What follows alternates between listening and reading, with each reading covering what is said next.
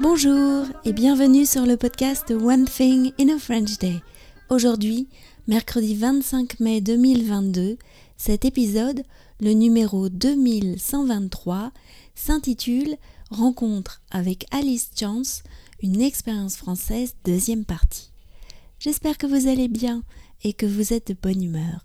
Je m'appelle Laetitia, je suis française, j'habite près de Paris et je vous raconte au travers de ce podcast un petit bout de ma journée.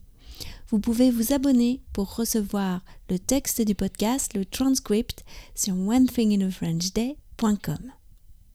Rencontre avec Alice Chance, une expérience française, deuxième partie.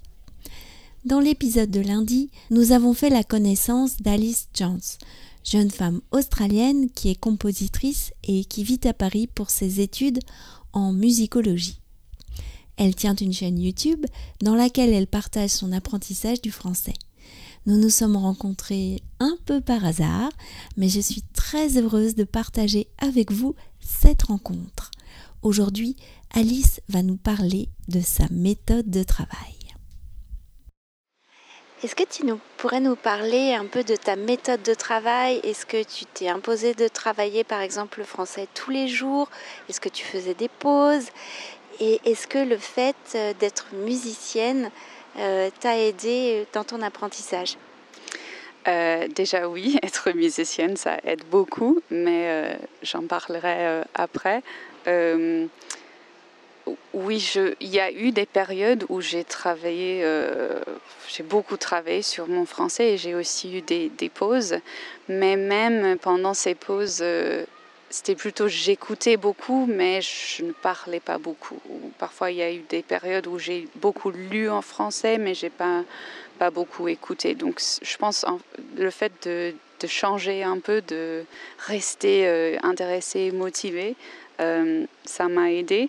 Aussi, le fait d'avoir des buts. Donc, pour moi, le, le but de, par exemple, de, de faire l'examen C1 et de d'avoir un, euh, un niveau suffisant pour euh, faire mon master euh, ici en France. Ça m'a vraiment motivée. donc avant, avant ces, ces, événements comme l'examen, j'ai beaucoup, beaucoup travaillé.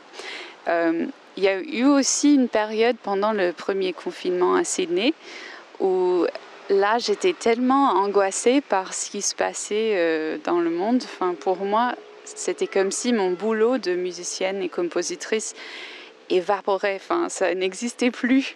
Et, ça a été vraiment dur pour moi. Et donc j'ai inventé un truc que j'appelais French School. Et euh, tous les jours, pendant trois heures, mais parfois plus, je me perdais euh, euh, dans des émissions, des euh, reportages français. Je faisais euh, mes propres cours, euh, je désignais mes propres cours de français et ça m'a permis de vraiment survivre le confinement. Voilà, j'ai pris plaisir dans mon apprentissage à ce moment-là. Et qu'est-ce que tu dirais qui était le plus dur pour toi La conjugaison, certains points de grammaire, comment tu les dépasses? Oui, pour moi, euh, ah, je pense le fait de prendre plaisir, ça, ça permet de, de, dépasser ces moments difficiles. Et donc peut-être pour moi, le fait d'apprendre une règle et de voir tout de suite dix exceptions, ça je trouvais un peu dur au début. Mais après, je me suis dit, c'est quelque chose d'assez euh, humain, le fait qu'on peut rencontrer une personne et là, on imagine que la personne, c'est une règle grammaticale. Et on, la met dans une boîte et on dit, OK, euh, je connais cette personne, voilà. Et puis, elle nous surprend et, on, se dit, ah ouais, cette personne, elle est plus complexe que je, n'aurais pensé. Et, donc là, c'est un peu pareil avec des règles grammaticales, je trouve, en, français ou des règles de prononciation. Euh, et le fait d'être ravi de, découvrir euh, ce genre d'exception, ça m'a permis de, ne plus être euh, si frustrée, de ne, plus euh, galérer avec ce genre de choses. Et le, tu disais le fait d'être musicienne, ça t'a aidé? Oui, beaucoup. Donc au début, euh, euh, très tôt dans mon apprentissage, euh, je me suis inscrite pour faire des cours à l'Alliance française de Sydney. Et je pense, il y a deux niveaux en fait. le fait d'être musicienne au niveau de l'oreille, le fait d'avoir déjà pratiqué du chant choral, où là on, on s'habitue à vraiment s'accorder avec les autres. Donc j'étais déjà habituée à, accorder euh, mon, accent avec euh, celui de mon prof. Mais il y a aussi ce côté où euh, il faut faire ses gammes. Il faut faire ses gammes tous les jours. Et euh, j'étais très privilégiée de, comprendre ça déjà et, de savoir euh, que ça ne suffit pas d'aller en cours si, on si on fait pas ses devoirs, si on révise pas, euh, ça, ça sert à presque rien.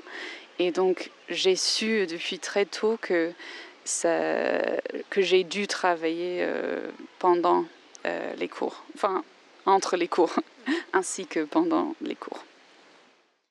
Et oui, il faut faire ses gammes. C'est un peu comme l'année dernière lorsque nous avons travaillé sur la conjugaison. La conjugaison, c'est la liberté, mais c'est aussi un peu de travail. One Thing in a French Day, c'est fini pour aujourd'hui. Nous nous retrouvons vendredi pour la dernière partie de cet entretien avec Alice Chance. À très bientôt. Au revoir.